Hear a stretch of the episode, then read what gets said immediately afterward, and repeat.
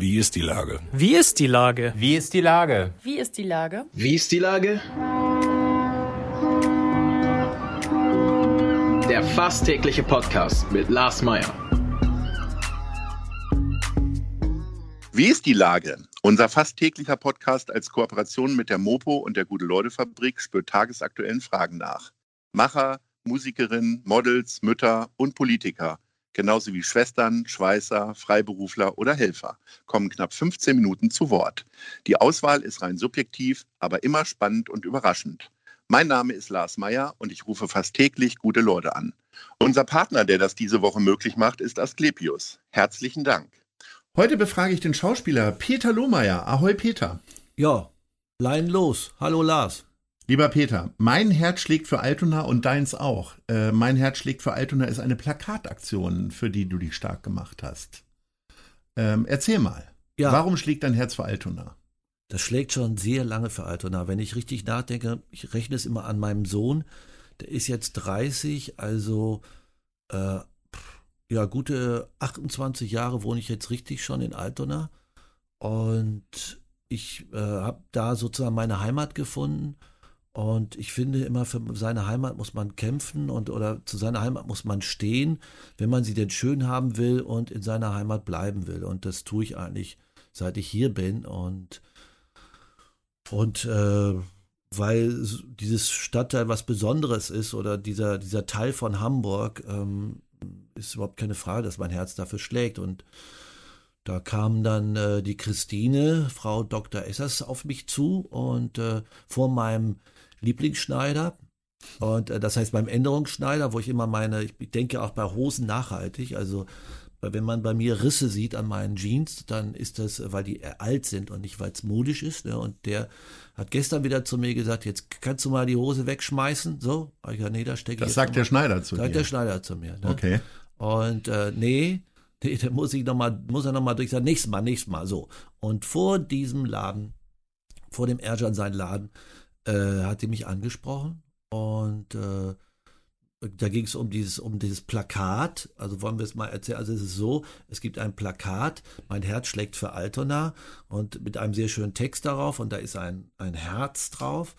Also so Ein ähm, medizinisches ein Herz. medizinisches Herz, sozusagen. genau, ja. Ja. Das unterscheidet sich. Warum, warum ist das eigentlich, hat sich noch niemand gefragt, warum man nicht so, ich glaube, Kinder denkt, man hat so ein richtiges Herz drin. Wahrscheinlich, ja. Kann, das Ich weiß ich auch nicht den Zusammenhang, warum jetzt diese Herzform, ja, ist man immer, Müssen wir mal in so einen Medizin-Podcast wechseln. ja, man, man stellt sich vor, stellt sich vor, es würde irgendwie auf dem Dom mal so ein Schokoladen-medizinisches Herz geben. Gibt's doch nicht, ne? Das wäre, ja, im Grunde sieht ein Filetsteak fast so aus, ne? oder? Aber Ja, jetzt schweifen wir, ab. ab. Auf jeden Ja. Fall, genau. Auf jeden Fall, äh, dieses Plakat ähm, hat eben ähm, diese ähm, liebe Frau Dr. Esther sich, ähm, die haben sich das ausgedacht äh, mit vielen guten Kollegen und Kolleginnen natürlich und äh, haben dieses Plakat herstellen lassen. Und die Idee ist, dass man dieses Plakat, haben also über 40.000 von den Plakaten herstellen lassen und haben es den ganz vielen Läden in Altona gegeben, also von, äh, von, der, von der Näherei bis zum Supermarkt, wo man dieses Plakat für 10 Euro erwerben kann.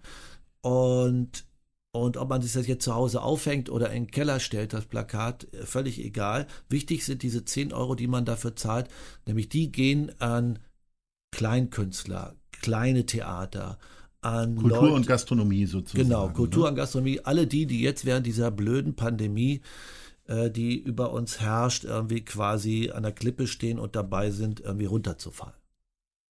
Das ist eine tolle Aktion. Die gibt es einmal in Blau und einmal in Rot, die Plakate. Mhm. Für welches hast du dich entschieden? Das Blaue so wie Schalke oder das Rote so wie Altona 93? Äh, ich finde beides hübsch, weil auf dem blauen ist ein rotes Herz, glaube ich, und umgekehrt. Äh, ich ich habe da kein Thema mit.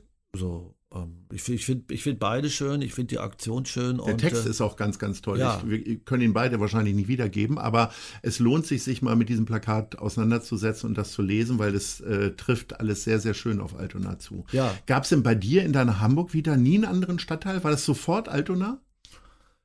jetzt Ich habe mal ganz, ganz kurz in der Nähe vom Abaton, aber da, nee, da habe ich nur ein paar Nächte übernachtet. Warum bin ich Naja, jetzt? so wie man halt mal irgendwo übernachtet. Ja, ähm, Ja.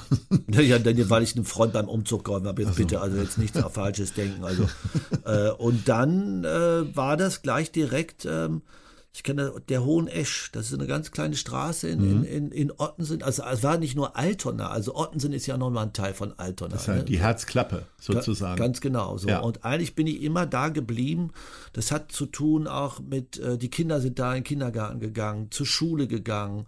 Äh, und dann habe ich im Jenischpark jetzt auch, gehört jetzt nicht mehr zur Alter, aber Fußball gespielt oder mache ich immer noch. Und äh, es gibt da halt alles. Das ist halt so ein, deshalb wollen da ja auch so viele hinziehen. Deshalb ist, muss man ja auch darum kämpfen, dass die Mieten unten bleiben. Und das ist irgendwie, das ist nicht leicht, diesen Stadtteil so zu erhalten. Also so, ich meine, es hat mal, das kennen ja das Bis, dieses Bismarckbad äh, am, am Bahnhof gegeben. Ich meine, diese, es hat den Bahnhof gegeben, dann wurde der klein gemacht. Dann hat es das Schwimmbad gegeben, wurde klein gemacht. Dann hat es diese kleinen Geschäfte gegeben, gab es das Mercado.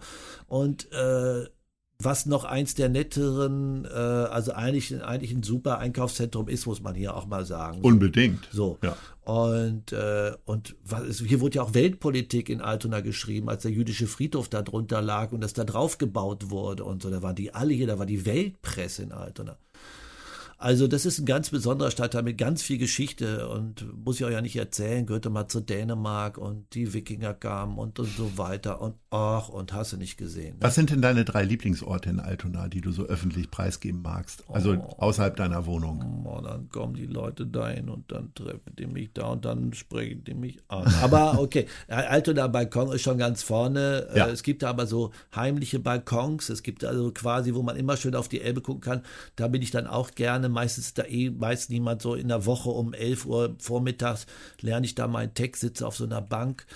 Äh, ich gehe wahnsinnig gerne unten an die Elbe und, äh, und sonst, boah, äh, Ach, irgendwie, weiß ich nicht. Ich bin so viel mit dem Fahrrad unterwegs, irgendwie. Da äh, zwei reichen jetzt auch. Hat viel mit Wasser zu tun, lustigerweise. Ja. Aber auch der, der Biomarkt ist so ein Lieblingsort von mir. Es gibt keinen so einen entspannten Markt, wo du so rübergehst, irgendwie. Im Augenblick kannst du so wenig probieren, das stört mich wegen Pandemie. Da konntest du auch mal so Käse und so, gibt es im Augenblick nicht, aber gibt es bald wieder. Viele haben ja ihre ähm, Corona-Rituale irgendwie äh, ähm, sich versucht auch zu erhalten, genauso wie ich. Also ich bin unglaublich viel spazieren gegangen, dienstags mit meiner Freundin Wiebke äh, durch Ottensen spazieren gegangen, was echt schön ist, weil äh, nach und nach das Leben da wieder kam. Und ähm, dann bin ich natürlich auch immer im Kreis gelaufen in der neuen Mitte Altona, wo ja auch die Aktion jetzt gerade vorgestellt wurde in der blauen Blume. Hast du auch solche Rituale Rituale jetzt wäre. Ähm, während der Corona-Zeit? Ja, das mein, mein Ritual war, dass ich immer, da bin ich in einen anderen Stadtteil gefahren und zwar ähm, äh, gibt so eine so einen jüdischen Tempel, einen verfallenen fast irgendwie den in, in, in der Altstadt, äh, Neustadt, Neustadt. Mhm. Da, äh, da bin ich immer hingefahren, habe gemalt. Ähm, das war so mein Ritual. Aber dieses Spazierengehen ist natürlich auch, wenn du in so einem Stadtteil wohnst, wo du quasi irgendwie mal gerade achteinhalb Minuten irgendwie laufen musst, um die Elbe, um das Wasser zu sehen, um ein Kommen und Gehen. Das ist halt das Tolle irgendwie auch an diesem Stadtteil. Es ist irgendwie jedes, jedes Ankommen ist auch ein Wiedersehen, sage ich immer. Und, und äh, das war eigentlich so immer eigentlich doch kann man sagen, das Ritual einmal, einmal die Elbe sehen am Tag. Das möchte ich schon, weil ich höre sie ja die ganze Zeit. Also ich höre Mhm. sie in dem Sinne, weil weil ich höre den Containerhafen da, wo ich wohne. Ne? Und das ist was ganz Schönes, wenn Menschen arbeiten nachts und ich darf schlafen. So. ne? Wenn sie dich denn schlafen lassen Ja. und die Kräne nicht zu laut sind. Ja. Bist du eigentlich eher der Altbau- oder der Neubautyp Bewohner? Äh, der Altbautyp. Das, also Neubau, das müsste ich dann selber bauen. Dann wäre ich auch der Neubautyp. Das mache ich irgendwann mal, habe ich Lust zu, irgendwie mal ein Haus zu bauen, aber das wäre dann auch äh, wahrscheinlich aus Holz. Es gibt ja Leute wie ähm, äh, natürlich die Bewohner der neuen Altona, die das alles ganz schön finden. Äh, wie siehst du das denn von außen betrachtet? Also ich bin ja auch ein, zwei Mal kritisch dagegen vorgegangen, weil ich es einfach ästhetisch ganz furchtbar finde, diese äh, Klötzchenhäuschen. Oder sagst du, oh mein Gott, es dient dem Zweck, dass es warm ist und nicht reinregnet? Ja, es ist jetzt da, ne? Es ist jetzt irgendwie. Äh, also ich, ich dachte auch immer, ähm, weil ich bin da um, um die Ecke zum Sport gegangen, irgendwie, wo ich so dachte, guck mal, oh, die haben jetzt einen freien Blick, ne? Und dann war ich eine Woche später da und haben sie wieder, bupp, da ist jetzt noch mal so ein Klötzchen davor. Ach, die haben doch keinen freien Blick, ne? Guck mal, blöd, wenn ich das gemietet oder gekauft hätte, so. Äh, ich weiß nicht, ich möchte da nicht wohnen. Gleichzeitig hoffe ich für die Menschen irgendwie, es sieht jetzt nicht gerade nach Problemviertel aus, sondern das ist schon irgendwie, das kostet schon was. Ich weiß jetzt auch nicht, wie hoch der Anteil der Sozialwohnung daran ist. Hab ich es gibt zumindest einen, ja. Es gibt einen, ne? Das ist irgendwie zumindest erfreulich. Und äh, du merkst halt, ich weiß nicht, ich habe dann teilweise auch gedacht, alter Schwede, wenn die jetzt auch noch in, hier nach Ottensen einkaufen kommen oder, oder manchmal mehr, da hat man so das Gefühl, oh, da kommt jetzt so ein SUV irgendwie hier durch unsere Straße gefegt irgendwie. Sind das jetzt unsere ja, die können ja zu Fuß gehen. Die ja. SUVs bleiben dann stehen. Ja, aber denkst, ich meine, Einkaufsmöglichkeiten gibt es ja jetzt auch auf der Seite. Ja, genau, ja. Ist halt die Frage, ob sich das so eingemeint. Also hübsch finde ich es auf keinen Fall. Ne? Also ich, äh, ich hoffe, dass die Leute da, die da, kennen auch jemand, der ist da mit Familie hingezogen, irgendwie, dass die da glücklich werden und dass es irgendwie. Der Park ist ganz schön, den mag ich ja. tatsächlich. Das muss ich sagen, das ist ein bisschen der Corona-Park gewesen. Da bin ich nämlich immer im Kreis gelaufen abends. Schöne Grüße an Herrn Hollenstein und Herrn Schiller. Aber ähm, ansonsten ist es schon schwierig. Ne? Aber kommen wir mal zu positiveren Themen. Altona 93. Du bist ja bundesweit bekannt ähm, als Schalke-Fan. Ähm, kann man sich so einen Zweitverein leisten? Werde ich ja auch häufig gefragt. Ich bin ja Bayern und St. Pauli. Jetzt bist du Schalke und Altona. Ja, öffentlich. Ja, ich, ich finde, das kann man sich absolut leisten. Also vor allen Dingen, wenn die, wenn die jetzt irgendwie keine Berührung haben, außer jetzt vielleicht mal im DFB-Pokal. Ne?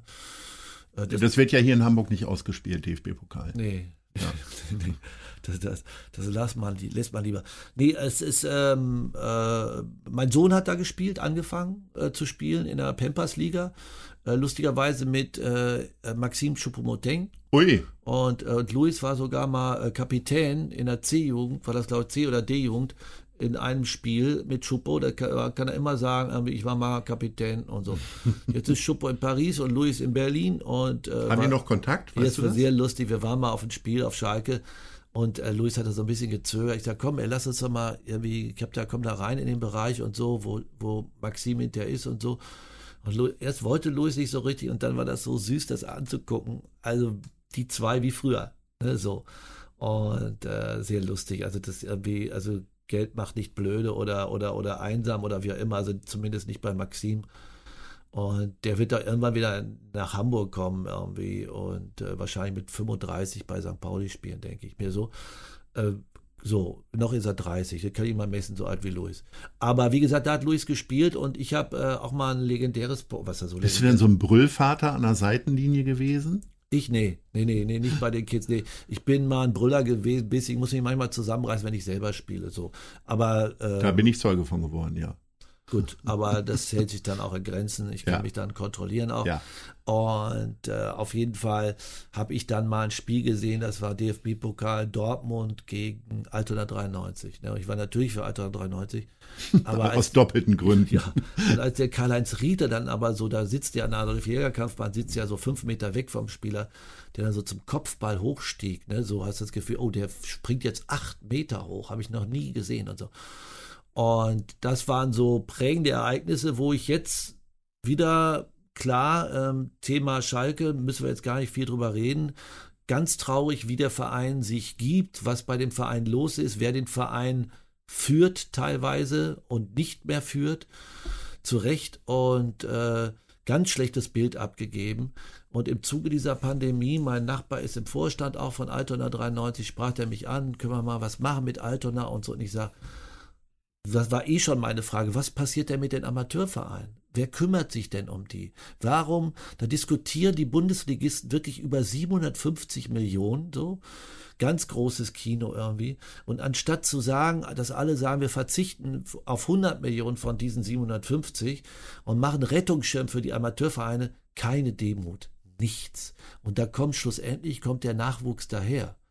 So, und äh, das heißt irgendwie hier, ähm, der eine Spieler hat irgendwie vorher bei Greifswald gespielt, irgendwie Toni Kroos, bevor er nach Rostock ging, bevor er nach so und so ging und dann nach äh, Bayern ging und dann nach Madrid. Ne, so.